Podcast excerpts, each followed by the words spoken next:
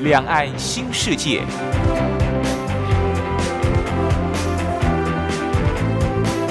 这是一个让您打开视野、胸怀两岸、放眼全球的云端世界。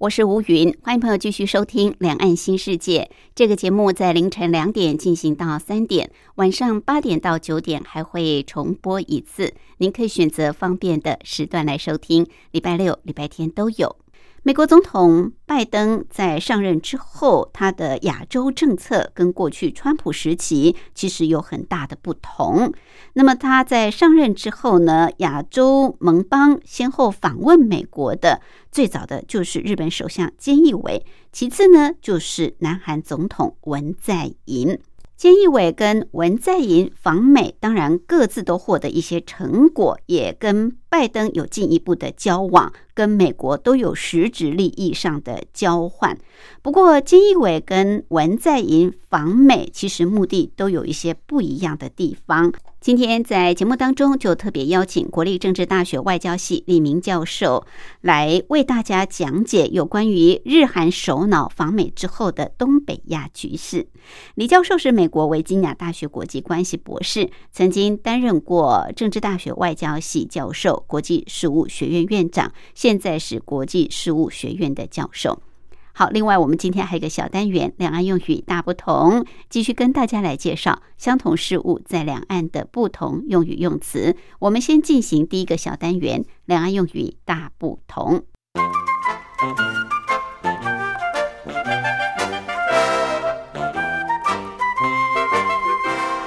两岸用语大不同。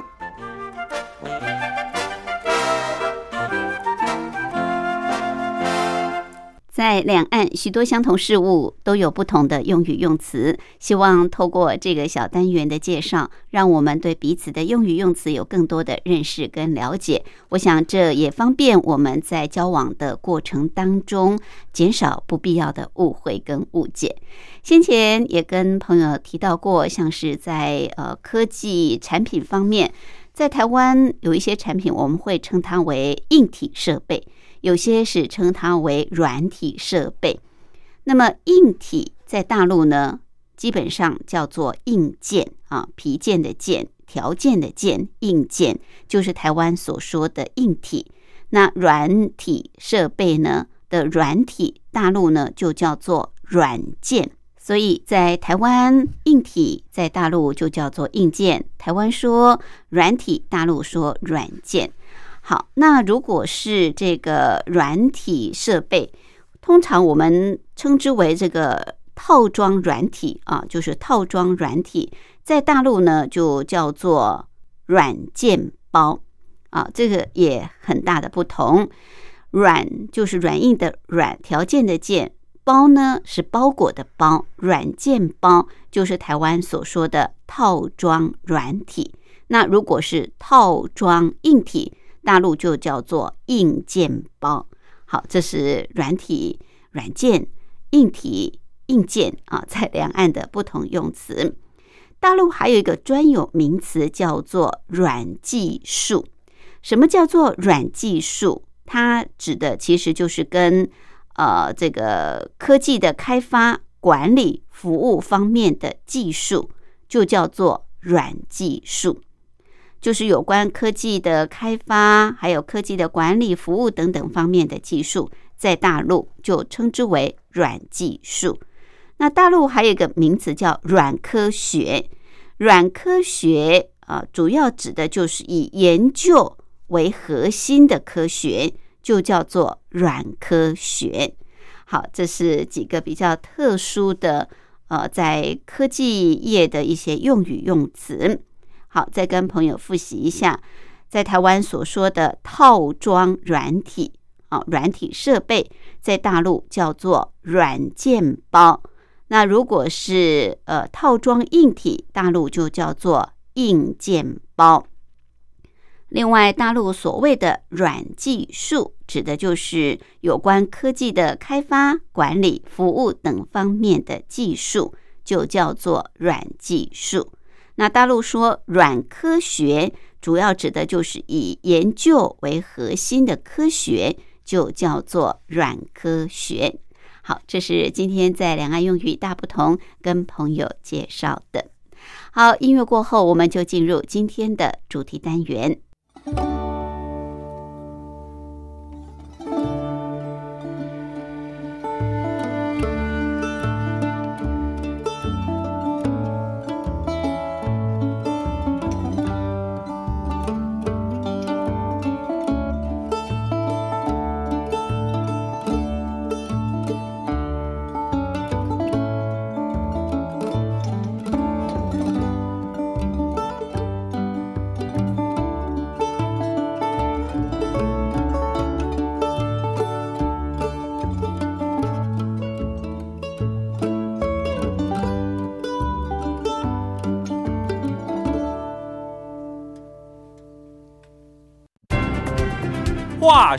两岸。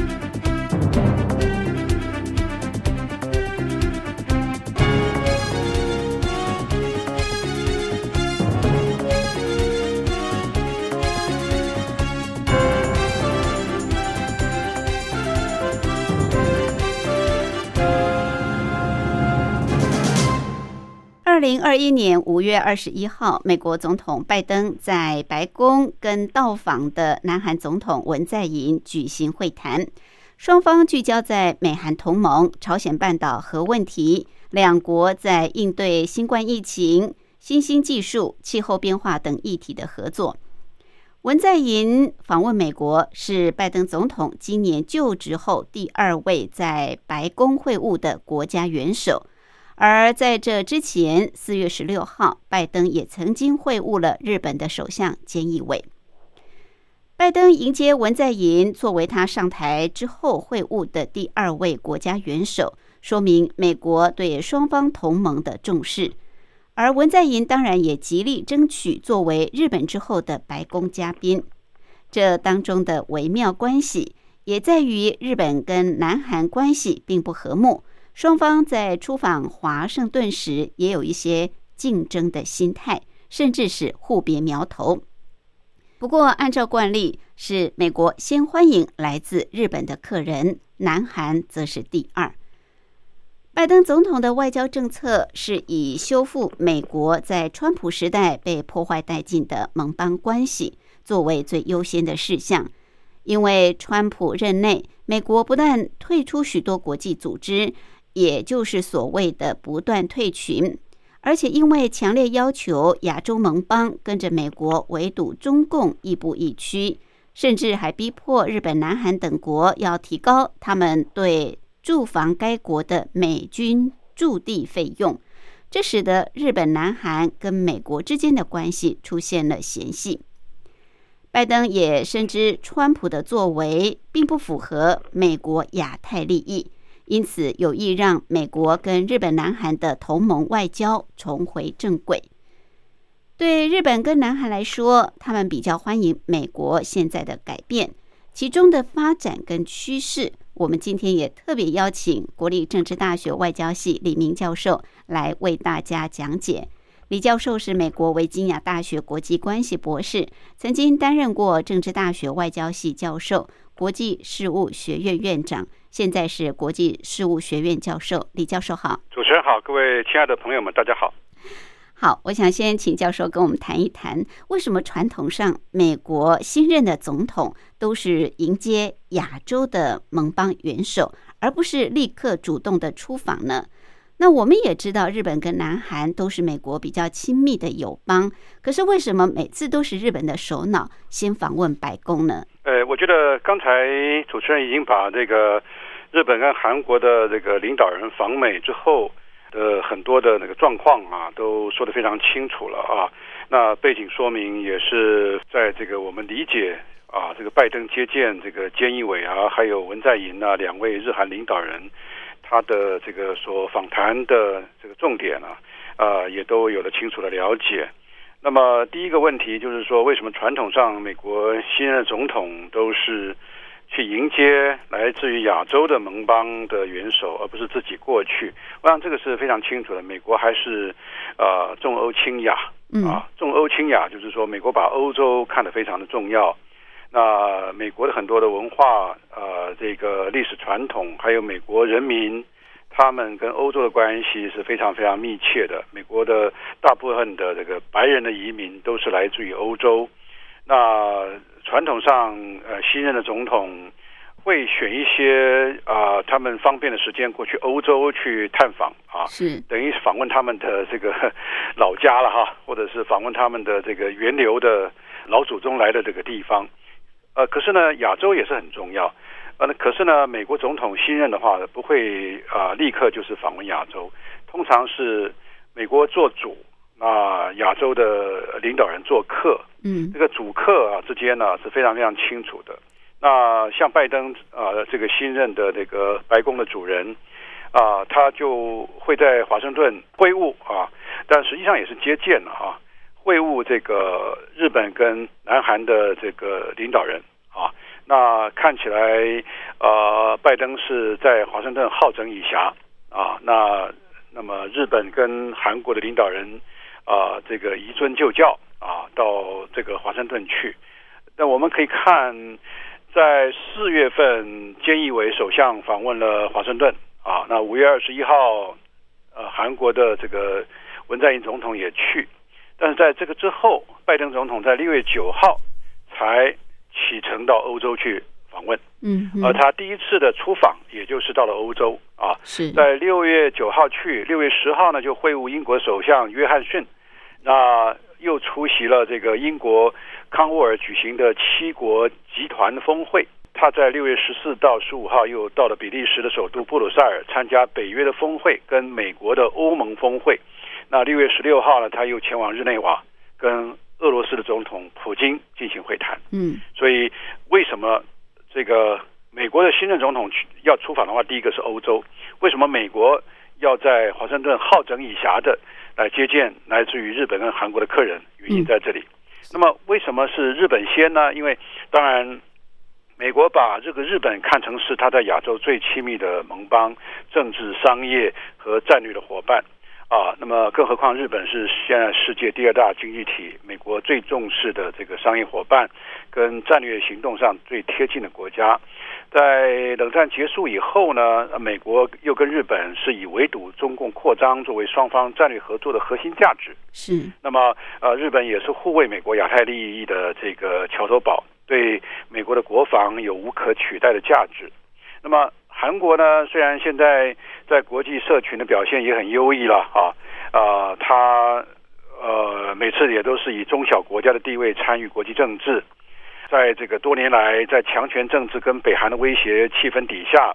杀出了一条血路，并且表现也亮丽。那么呃，南韩的综合国力跟经贸的实力，在全球也都排在前十五名。嗯，可是呢，呃，这个他跟日本来说的话，毕竟。美国还是远近有别，亲疏有别，所以呢，呃，在日本跟韩国取舍之下，当然是日本还是排第一位，那么韩国是老二啊。当然了，这里面也有较劲的味道啊，是，以谁先去谁后去，甚至于是互别苗头。但是呢，美国看得很清楚啊，就是日本第一，韩国要排第二。嗯嗯，是好。所以从刚刚教授您的分析来看，基本上。美国还是比较重欧轻亚哦，是是，虽然如此，但是拜登总统对于亚洲的政策，显然跟川普时期还是有一些不一样的做法哦，也翻转了一部分川普时期的呃作为。拜登在他就任两个月的时候呢，就曾经提出了一份当前国家安全战略指针，似乎为他的对外政策这个设下了定见。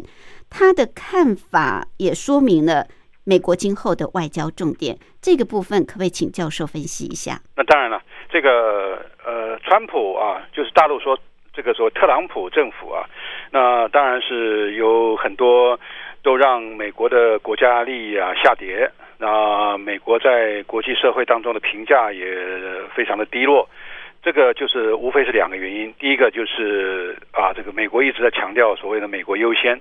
啊，那个特朗普呢是非常的霸道，非常霸气，那么什么都是美国优先啊，美国第一啊，那么没有太过的考虑到他在各地的盟邦的感觉或感受。第二个呢，就是美国不断的退群啊，嗯，啊，退群的意思就是说，美国在很多的国际组织里面本来是很重要地位的，但是呢，基于这个特朗普个人的好恶。跟美国的重点不同，一个一个退啊，退了好多的这个国际组织啊，包括这个啊联合国教科文组织，包括这个二零一五年的巴黎的这个啊气候协定，还有呢就是所谓的 WHO 啊，就是世界这卫生组织，美国一个一个退啊，美国的影响力。呃，不但是不上升，而且还下滑。是拜登呢看到了这一点呢，拜登就呃完完全全的这个啊要翻转过来啊。那还有一点就是，我们也都知道了，这个啊那个特朗普在二零一七年刚刚上台就退出了这个呃前任的总统奥巴马跟日本合力推动的跨太平洋这个贸易伙伴协定啊。所以美国在特朗普的呃任内的一些。外交的作为啊，显然都必须要做到严格的检验，而拜登就是检验这个前任啊特朗普总统的一个最重要的国家领导人啊，所以他在呃这个就是国家安全战略指针里面特别提到说，啊美国应该要恢复美国的优势啊，那提到美国正面临全球新冠疫情散播啊，经济发展倒退。国内则出现了种族啊正义的危机，然后又加重的气候危机，所以美国在这样的一个大环境当中呢，啊，这个美国有很多的挑战，但是呢，说是也有无比可拟的机会啊，但是问题是挑战很多啊。嗯，那拜登特别提到世界权力分配正在改变，那么形成对美国的威胁。拜登还特别指出说，中国比以往更加强。啊，他的对周边国家的压力，而且更加的强势，而中国大陆正是现阶段足以运用经济、外交、军事和科技实力，影响国际社会的这个稳定跟开放。再加上俄国，俄国也是挑战美国，所以呢，呃，美国就必须要，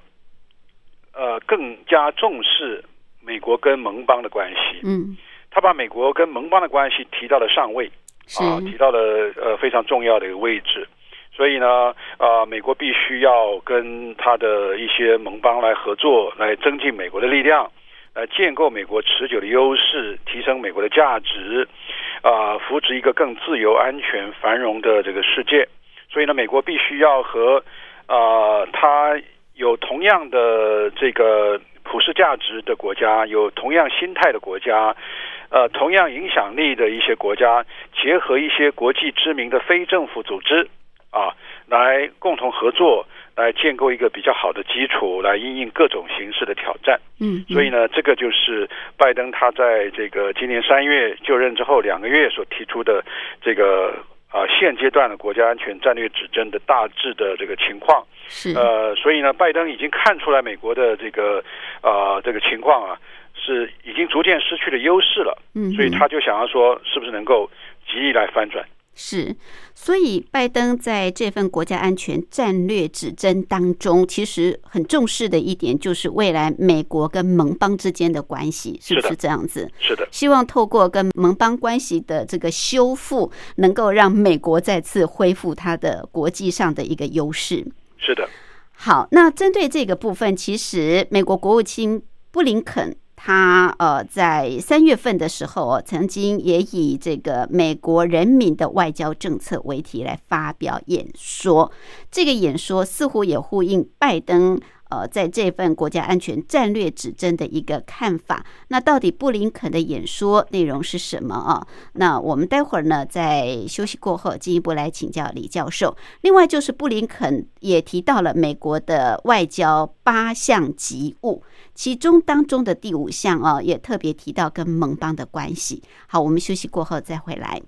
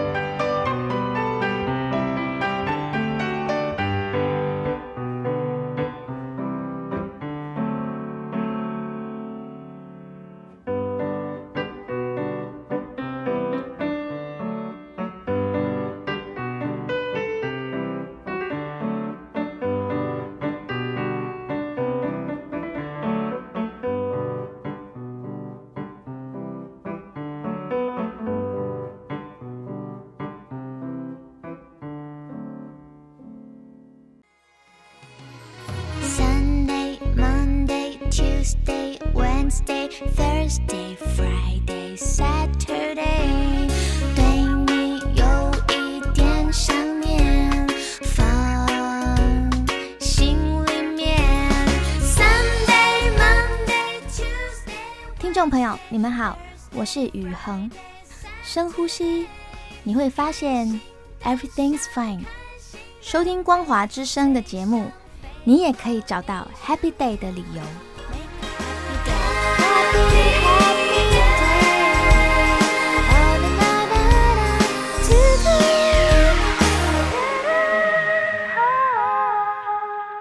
我是吴云。我们今天节目的贵宾是国立政治大学外交系李明教授。李教授是美国维吉尼亚大学国际关系博士，曾经担任过政治大学外交系教授、国际事务学院院长，现在是国际事务学院的教授。好，李教授特别针对拜登总统上任之后，日本跟南韩的这个首脑呢，都先后访问美国，那么来跟我们谈谈整个东北亚的局势。刚刚教授也分析到啊，为什么呃总是这个日本先访这个美国，然后才是这个韩国第二啊？那其实呃更重要的就是美国总统出访都是以欧洲为先，呃看得出来就是美国还是比较重视欧洲的这一块，但是亚洲现在也不容轻忽啊，因为刚刚教授也分析到，在美国呃这个总统拜登呢，他的亚洲政策上面也特别。在最近所提出的这份国家安全战略指针里面谈到，就是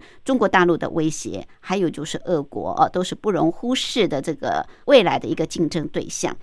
那美国希望能够跟盟邦来修复关系，甚至来结盟啊，呃，能够让美国在恢复过去在国际上的这个主导的优势。那刚刚教授也跟我们谈到了拜登在他上任两个月之后所提出的国家安全战略的指针。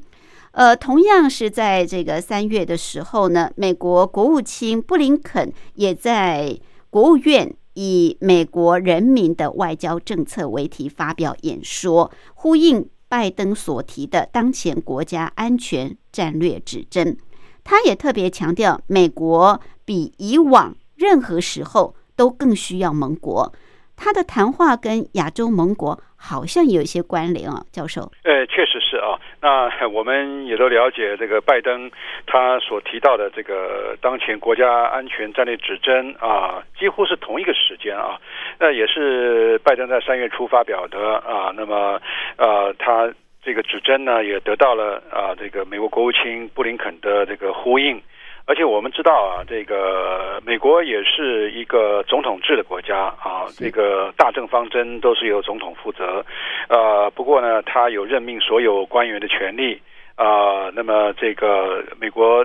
负责对外的政策啊，这个国务卿啊，实际上就是啊其他国家的外交部长啊。那么国务卿是非常举足轻重的人物啊！当时拜登曾经为选谁当这个新的国务卿啊，也是这个思寻良久。不过呢，他找到一个非常具有经验的，而且是非常跟他理念相同的，而且是啊，对于啊世界的这个基本上的大局能够掌握的这个布林肯。嗯，那布林肯呢也没有让他失望啊！布林肯在这个外交政策上面跟拜登的这个理念是可以说是相互呼应、亦步亦趋啊！就在三月三号啊，布林肯在国务院那么发表一篇专题演讲，他的这个演讲就是说，现在的美国的外交政策是为美国人民的啊，所以呢，他说是为了美国人民的外交政策啊，他呼应了这个拜登。所提到的这个指针啊，他特别啊也呃强调说，美国比以往任何时候更需要啊和他的这个盟国来合作，因为他特别指出啊，说任何复杂的挑战已经啊并不是美国单一的国家所可以解决了啊，美国必须要和盟国来合作，而不是像以前啊。他当然没有提到名字了哈，不过我们都知道啊，就是说他的一个想法就不要像以前他的前任哈，呃或者前任政府啊打坏了跟所有盟国的关系啊嗯，哼然后一个一个又退群啊，是美国变得很孤立，美国优先变得美国孤立，美国第一呢，嗯那么也变成说美国谁也不理啊。嗯，所以布林肯啊、呃在当中呢啊、也特别提到了，就是美国呢必须要跟盟国重新合作，那么发展这个更好的伙伴关系啊、来建构啊、坚实的啊呃坚固的这个合作的基础，来应应各种形式的挑战。啊，无论这些挑战是骇客攻击，或者是气候危机，或者是贪渎啊、这个贪污，或者是所谓的数位威权主义。数位威权主义就是用这个先进的科技去控制老百姓的这个生活举止，包括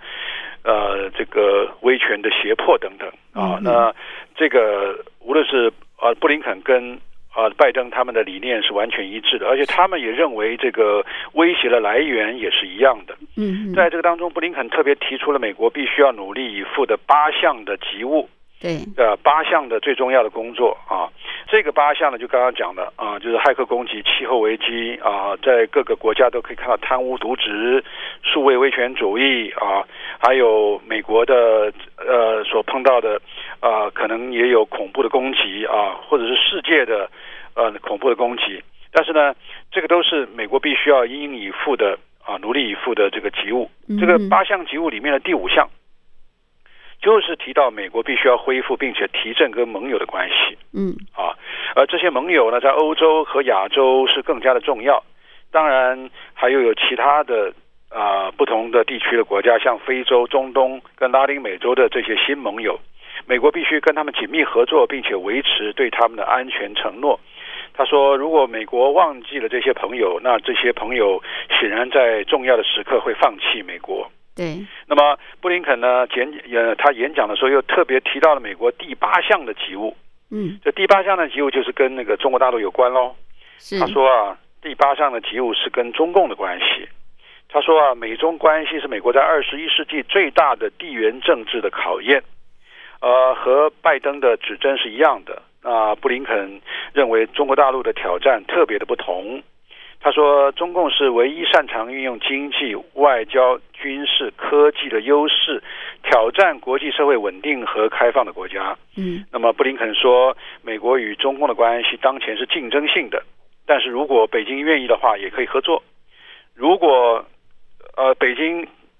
他必须要跟美国这个敌对的话，美国也将不会畏惧。而关键在于美国愿意在维持自身的优势地位上和北京来交往。嗯所以，我我们可以看拜登跟布林肯的见解是前后一致的，而且相互呼应的。嗯而且再再说明了这个美国面临全球议题是多样化的，而且正在遭受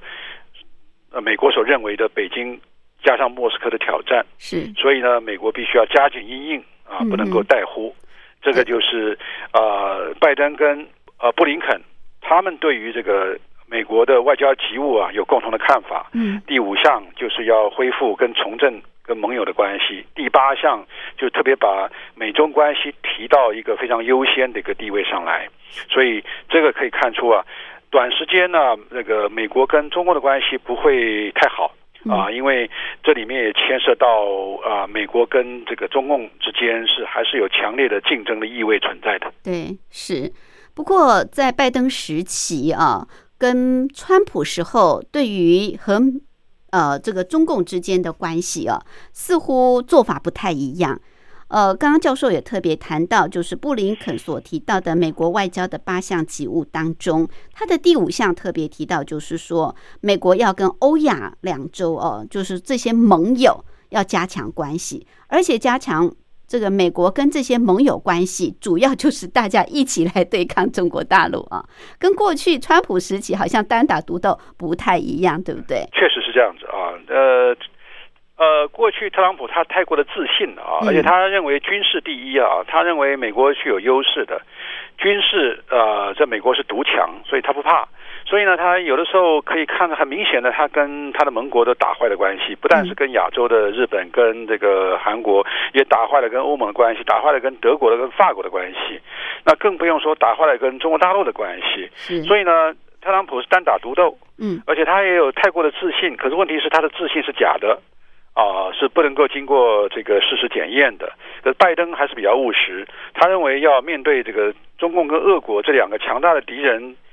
而且是这两个强大的敌人加起来的话，光靠美国的力量是不够的，所以他必须要恢复跟啊、这些所有盟国或者呃那么一些旧的盟国，还有再加上跟新的盟国、新的一些国家的的这个力量加起来，才能够来应应来自于北京跟莫斯科的挑战是是啊。所以我想，这个一个是单打独斗，一个是要 好像是在打群架哈。嗯，这个好像拜登就是说，好像是拉帮结派的这个意思，我们看得很清楚。是是，不过呃，就教授您来看啊，拜登跟川普对于中共的态度到底有没有差别呢？呃看起来好像拜登也没有放松啊，对啊，不对？拜登没有放松，可是拜登他说的很清楚啊，他说他不会把中共看成是个敌人啊，他只会把他看成是一个竞争者是啊。我呃，可是呢，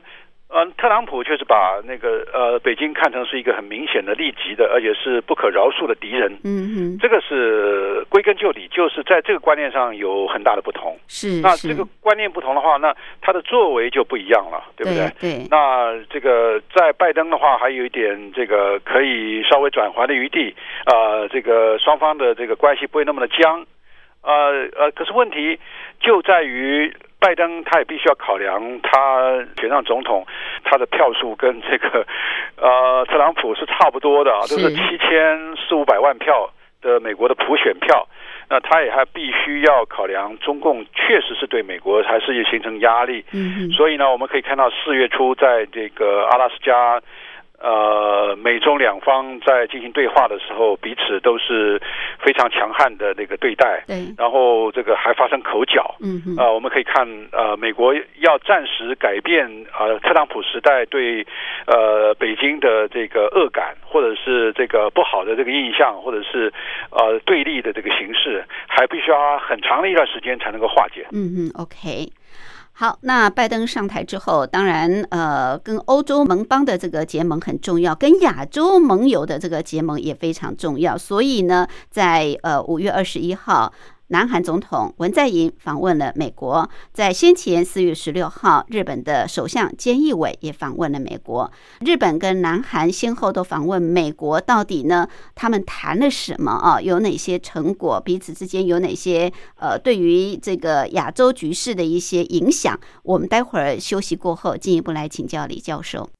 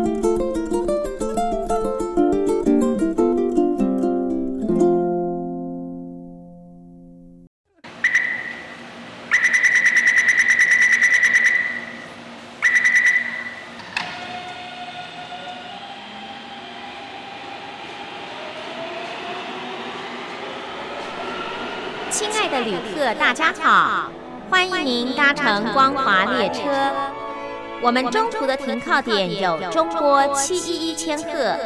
九八一千赫、八零一千赫、八四六千赫以及短波九七四五千赫。希望您随时利用这些频道上车，和光华之声的朋友们一起翱翔天际。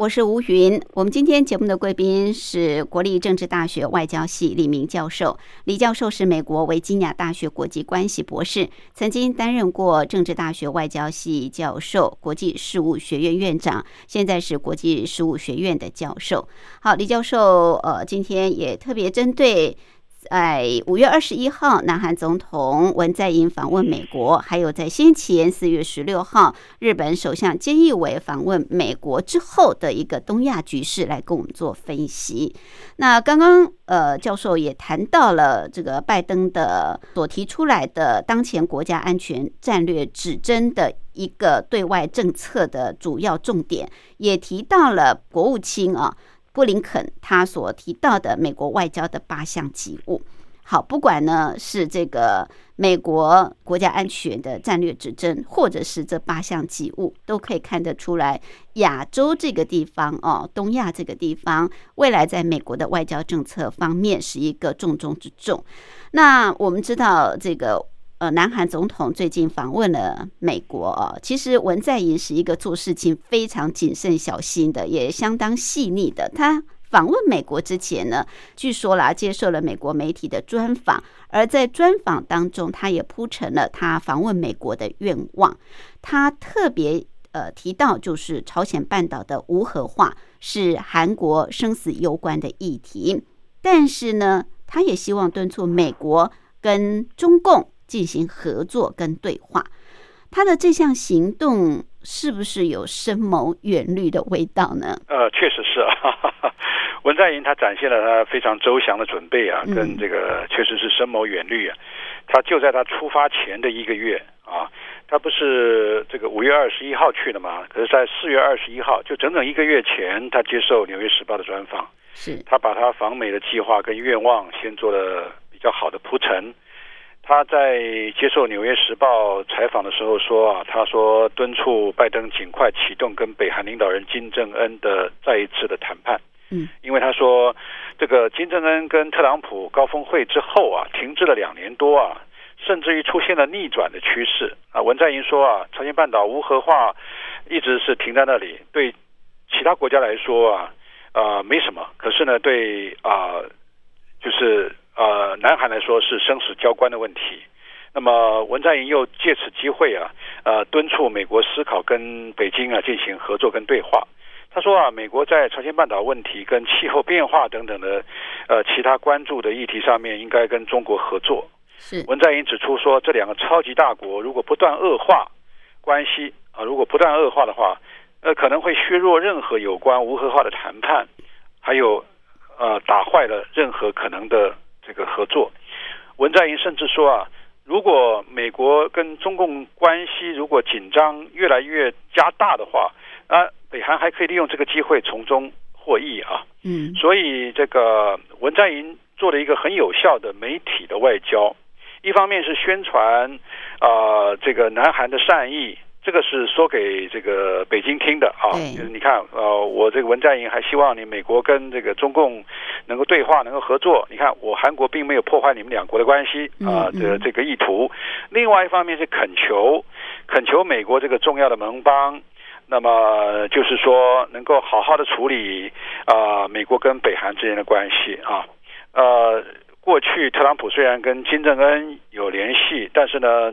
那只不过是在走过场而已，看起来，呃，这个人亡政息啊 啊！那弄到现在的话，这个呃，这个不但是美国跟北韩，甚至于南北韩之间的这个关系又重新回到过去哈。是。那这个是文在寅看来是很可惜的一件事情啊。那么文在寅也希望呃，美国在。在这个未来跟中国大陆之间的关系的时候，能够有更多的共识，而且他也特别提到说，南韩愿意愿意扮演关键的建设性的角色啊。那么这个是文在寅非常细致的地方。当然啊，对任何方面来听的话，文在寅的这个说法都是有益无害的。嗯嗯嗯，对。好，那相较于文在寅，那日本首相菅义伟可就不一样了哦。这个是当然，文在寅跟菅义伟访问美国，他们也都各自获得一些成果啊。除了增进跟拜登的交往之外，当然也跟美国方面有实质的利益交换。可是，呃，这个文在寅跟菅义伟啊，他们的目的都有一些不相同啊。像是菅义伟，他对于美国的印太战略就表示坚定的支持。而刚刚教授您也提到，就是文在寅似乎呢也希望美中之间其实是合作啊，不要过度的这种激烈抗争啊、对抗啊。那也希望这个彼此之间可以进行很多的合作跟对话。所以南韩在这方面好像的表现跟日本就完全不同，怎么会有这样子的差别？呃，我觉得日本是完全把它的安全呢、放在美国一个担子上面去啊。嗯，那日本就是为美国外交马首是瞻啊。那日本在经济上当然是非常强大的国家，它是世界第三。可是问题是，它在军事方面、安保方面，它是完全仰赖美国。美国的核资产的保护对于日本来说是长达几十年，日本已经习惯于这样子的一个气氛，而呃，美国也压迫它不能够啊、这个拥有核武器。嗯，那么那么美国也不容许这个日本在这个军队的运用上超出他宪法的范围。嗯所以这个美国啊、对于日本是基本上是友善，但是也有很多的限制，让日本也没办法做到这个真正的独立自主。所以，其实老实讲，日本人看到美国人呢、还是身份上矮了一大截。嗯呃，这个四月十六号，菅义伟他拜会了拜登，那么抢了头香啊。对，在这个峰会当中啊，菅义伟还坚定的这个宣誓要联手美国所谓的抗衡中国啊，而且说声言要反对任何片面改变东海现状的企图，也反对中国在南海的所谓的非法声索跟活动。而且又说，南海应该受到国际法的管辖，在国际法之下，让船只与飞行航权受到保护。并且声明说，台海的和平跟稳定重要性啊，呃是非常重要的。呃，那么鼓励和平解决台海问题。美日对于香港和新疆维吾尔自治区的人权状况啊，同样的深表关切等等啊。嗯这个简直是跟美国完全一个调调来来说明啊、对于这个地区的安全以及对于中国大陆政策的看法。另外呢，美日安保条约这个部分呢，那菅义伟说，啊、他和美国再次的确认和强化。呃，而且如果是这个呃所谓尖阁群岛，也就是我们说的钓鱼台的这个列屿，如果发生了状况的话，那么菅义伟要求呃这个美国应该适用安保条约，能够维护那里的安全。对于这一点的话，当然呃来自于中国大陆的反对的声浪是是很高的哈。嗯那么当然呢，日本也得到了一些其他的好处了，啊啊，美日也达成协议啊，那、就是落实巴黎气候协定啊，进行干净能源的研究，呃，协助各国减碳，然后呢，呃，共同测试五 G 跟六 G 这些的这个呃那未来的这个发展。那么韩国呢，当然也有很多的好处了啊。韩国呃，比如说这个文在寅啊，他的他这个努力啊，呃，也让啊美国也看到了啊，那个文在寅带给美国的是三星公司准备斥资一百七十亿美元在美国设立新的晶片工厂。然后呢，刚好为拜登提出的所谓加强美国基础建设、强化半导体研发政策以及买美国产品的政策相符合。嗯那么另外呢，因为南韩缺乏的是新冠疫苗的不足，接种的速度比较慢，所以呢，南韩的官兵呢，呃，健康需要是非常的急迫，所以美国呢就给了这个就是七十五万剂的这个呃这个新冠疫苗的这个啊、那么给南韩的官兵，让他们啊、能够解这个燃眉之急，然后呢，这个南韩跟美国之间啊，也在这个北韩的议题上面得到一些共识。但是呢，呃，对于这个印太战略的这个态度，不像日本啊。韩国虽然呃声明中啊、对于啊、这个当地的地区的事务有共同的认知和利益，但是他的一个表示呢是比较四平八稳的。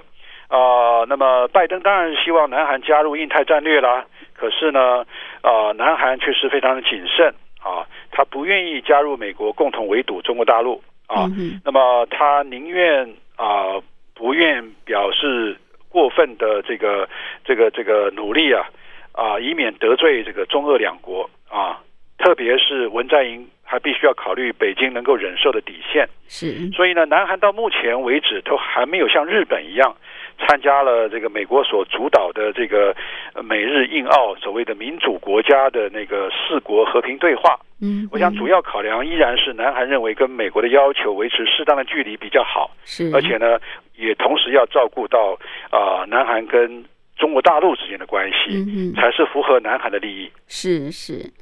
好，我们知道在这一次呃，不管是日本首相菅义伟，或者是南韩总统文在寅啊，到这个美国访问啊，在白宫他们也都提到了对于台海安全的关切啊。刚刚教授也提到，那他们也都重申台海和平跟稳定的重要，鼓励各方和平解决台海问题。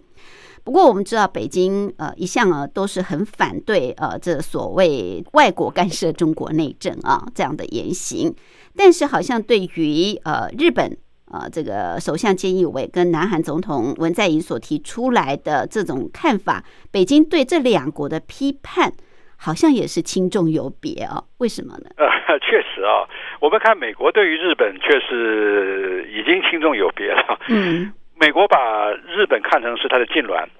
然后呢，对于这个韩国是若即若离。是韩国其实对美国也是这样子啊，对不对？呃，韩国看在眼里头，美美国对日本那么好，然后对韩国呃这个也是这个好像是，呃，没有那么像日本那么那么样子的那个亲切的一个态度。其实这都是互相的啊。对，因为现在韩国的这个执政党是一共同民主党，这共同民主党呢，他是希望能够跟这个北韩维持一个比较和平稳定的关系。有的时候他没办法去照顾美国的利益，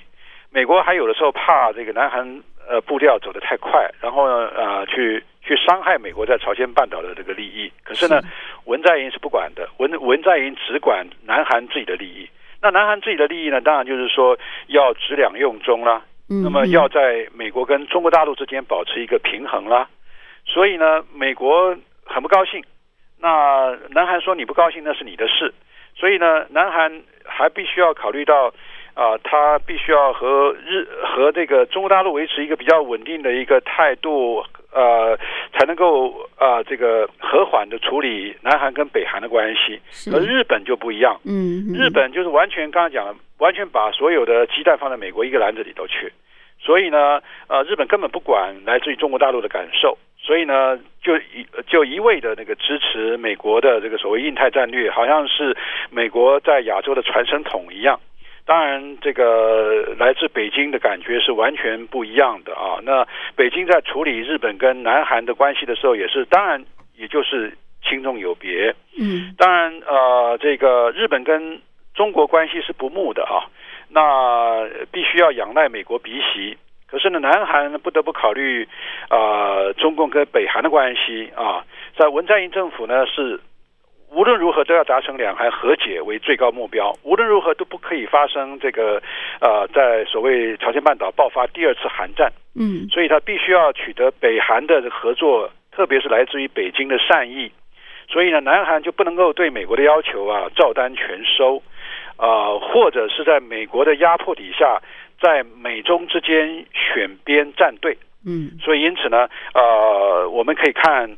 这个南韩就必须要小心谨慎啦、不能够得罪任何一个大国。这个是地缘政治所惹的祸啊，是因为南韩太靠近中国大陆，嗯离美国太远。嗯所以呢，这个我看啊，这个在这样的形势之下、啊，这个这个道路已经非常非常清楚了，就是日后啊，依然是美国拉日本，美国只能拉一部分的韩国，但是韩国也没办法完全交心，嗯哼那么共同来对付这个，那么北韩跟中共还有俄国。但是俄国呢，现在已经很多的这个呃政策都摆到欧洲去了啊。俄国对北韩的这个问题不是那么像过去那样子的在意，在意的应该是中国大陆，因为呃朝鲜半岛的稳定与否关系到整个中国它东北的安全，嗯所以呢，这个是两大强权，一个是中国大陆，一个是美国之间的那个对抗，而日本跟南韩还是不由自主的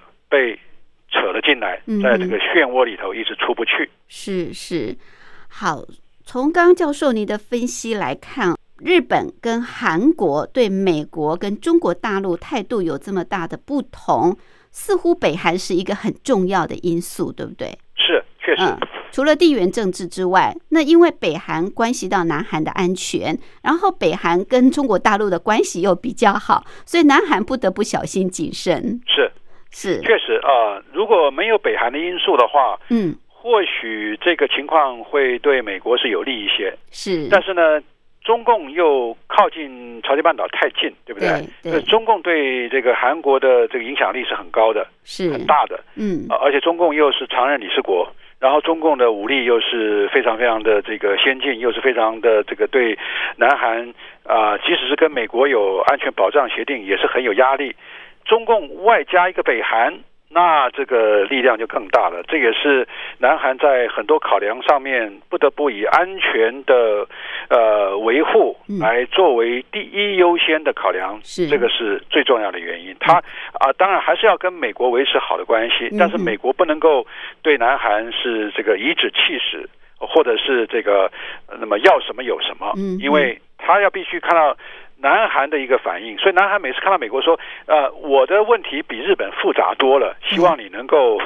能够充分的谅解。啊是啊，，然后呢，呃，文在寅对中国大陆的领导人也说啊，希望你能够理解美国跟我们有长期的这个安保的关系。我呃有的时候讲话出格的话呢，也还请呃这个北京啊能够能够多多体谅。是，所以南韩在这个夹缝当中尽量不得罪人，嗯但是呢，嗯他也能够在这个夹缝当中啊游刃有余。是这个就是南韩厉害的地方。OK，好，真的是两大之间难为小啊，是但是南韩还扮演的蛮不错的。是 OK，好，我们今天非常感谢国立政治大学外交系李明教授。李教授是美国维吉尼亚大学国际关系博士，曾经担任过政治大学外交系教授、国际事务学院院长，现在是国际事务学院教授。特别针对日本、南韩的首脑啊访问美国之后的东北亚局势来跟我们做分析跟探讨。谢谢。谢谢主持人的邀请，也谢谢各位听众的收听。